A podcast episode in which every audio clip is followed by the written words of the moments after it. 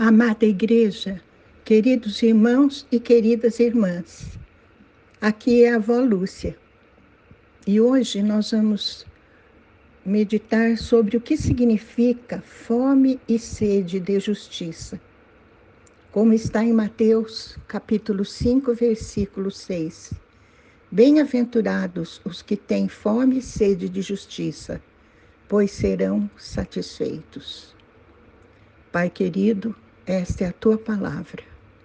Concede-nos então a graça de entender o que seja ter fome e sede de justiça, Senhor, para que possamos ser satisfeitos e também para que sejamos agradáveis a Ti. Te pedimos em nome de Jesus. Amém. Meus queridos e queridas irmãs, o Senhor busca aqueles que têm fome e sede de justiça.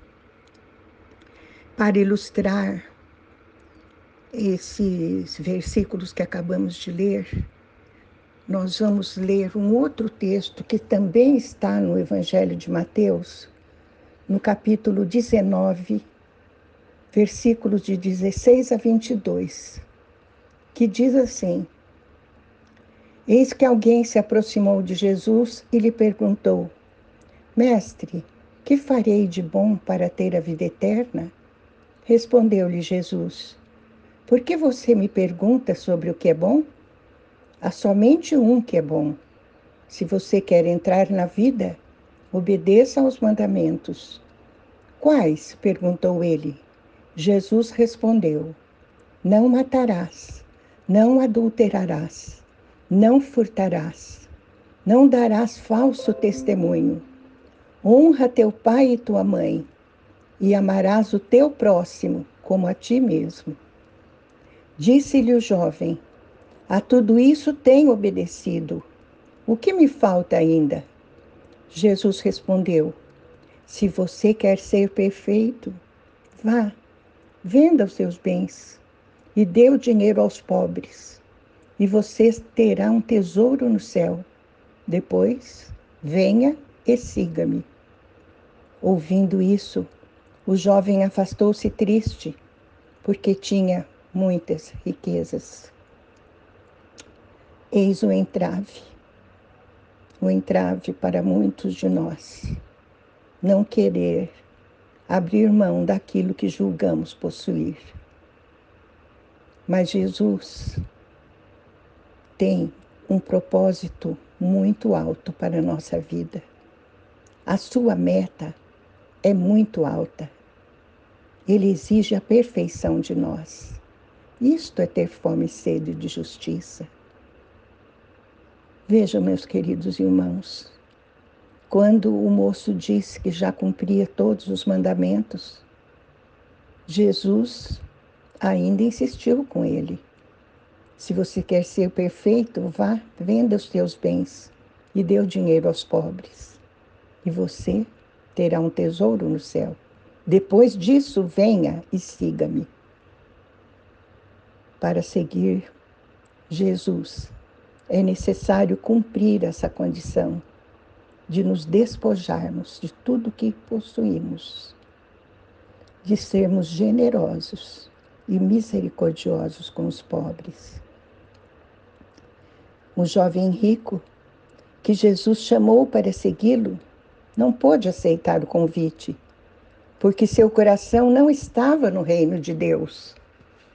Ele seguia os mandamentos desde a sua mocidade, mas não tinha fome e sede de justiça. A igreja, nos tempos atuais, meus queridos e queridas irmãs, está sofrendo deste mesmo mal não tem fome e sede de justiça. Somos por demais apegados às coisas deste mundo. Somos por demais apegados às nossas comodidades, aquilo que julgamos possuir. Quem quer ser feliz? Todos queremos ser felizes. Mas a felicidade da qual Jesus está ensinando nas bem-aventuranças é segundo o reino de Deus e não de acordo com aquilo que pensamos que nos faz felizes. A verdadeira felicidade só podemos encontrar nas coisas celestiais. Não é a minha justiça que é tratada neste texto. A nossa justiça não se compara com a justiça da qual o Senhor ensina e nos fala na bem-aventurança. Nossa justiça, queridos irmãos e irmãs, é humana, terrena, falível, egoísta. Isaías 64, 6 diz que a nossa justiça é comparada a um trapo velho. Vejam o que ele escreveu. Somos como o impuro, todos nós. Todos os nossos atos de justiça são como trapo imundo. Murchamos como folhas e como o vento. As nossas iniquidades nos levam para longe. Nossas iniquidades nos levam para longe. Longe de quem? Longe do quê? Longe de nosso Senhor, meus queridos irmãos e irmãs. Ah, que aprendamos a ter fome e sede de justiça. Que deixemos de buscar a justiça humana, que é falível, que é egoísta para buscar a justiça de Deus nas nossas vidas.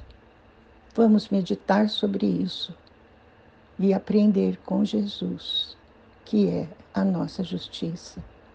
Amém? Vamos orar. Pai querido, eis que hoje o Senhor me faz uma proposta. A proposta de ter fome e sede de justiça a proposta de abandonar tudo para te seguir. Ah, Senhor, concede-me esta graça, essa graça incomparável. Te pedimos em nome de Jesus. Amém.